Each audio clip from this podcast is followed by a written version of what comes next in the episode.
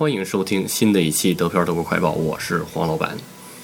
到目前为止，官方的确诊数字是五万一千零九十七，累计治愈两千六百六十七，累计死亡三百四十二，跟昨天相比新增六千四百八十四。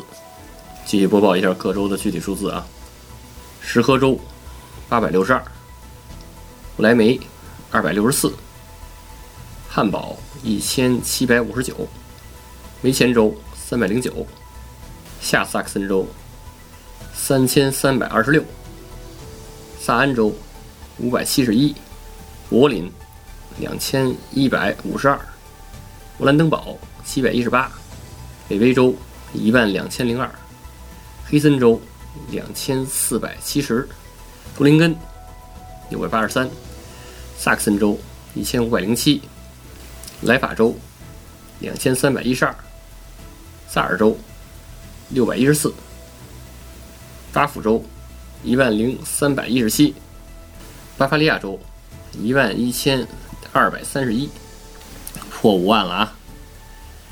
还有这个北威州、巴福州，还有这个巴伐利亚州都已经破万了啊！依然是战斗不停，口罩不止。现在呢，好了。现在戴口罩呢，名正言顺了，因为官方已经明确建议戴口罩了，对吧？呃，反正有口罩的德国人都差不多都戴了。好，继续播报一下德国新闻。周四晚间，默克尔通过视频表示，现在还不是谈论放松限制的时候，请国民多一点耐心，几天后才能看到防御结果。现在默克尔总理呢还在隔离期，他今天进行了第三次检测，如果合格呢，他将隔结束隔离。现在目前呢，所有什么命令啊、开会啊，都是通过视频来完成的。然后是医学协会新闻，医学协会主席巴斯先生说：“我有信心，至少在接下来的两周内，我们能够避免意大利的情况发生。在未来两周内，我们的呼吸机还足够用。另一方面，也必须努力，我们必须在下周初和中旬看到曲线趋于平缓。”然后呢，是医保公司新闻。医药公司巴门警告患者：现在网上未经证实的抗病毒特效药铺天盖地，不要相信，因为有很多都是假的。然后呢，是这个社会生活限制令造成大家都宅在家里，结果导致了针对很多妇女和儿童的家庭暴力案件增加了。嗯，各州城市呢开始提供一些酒店，让受害者暂时避难。接下来是关于德国游客的新闻。都这时候了，还有好多那个德国游客在国外旅游啊，心挺大的。联邦外交部发言人称，很多国家报道出现了对德国游客的敌对行动，有时呢还会有袭击行为。主要原因呢是受灾国家的国民害怕接触德国人以及欧洲人，反正就是在国外还是得小心啊。接下来是下萨克森州和北威州的新闻，高考要被推迟。推迟多长时间呢？推迟三个星期。下萨克森州即将于五月十一号举行高中毕业考试。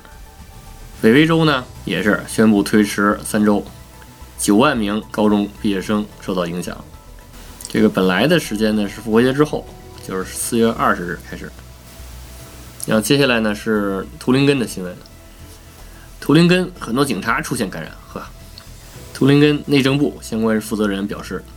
好在目前感染人数是个位数，但是呢，目前警方有数百名执行隔离。嗯，反正看新闻，包括法兰克福这边警察好多都是不戴口罩执勤，因为口罩急缺，现在能保证专业医护人员用就不错了，所以警察的口罩基本上就供应不上了。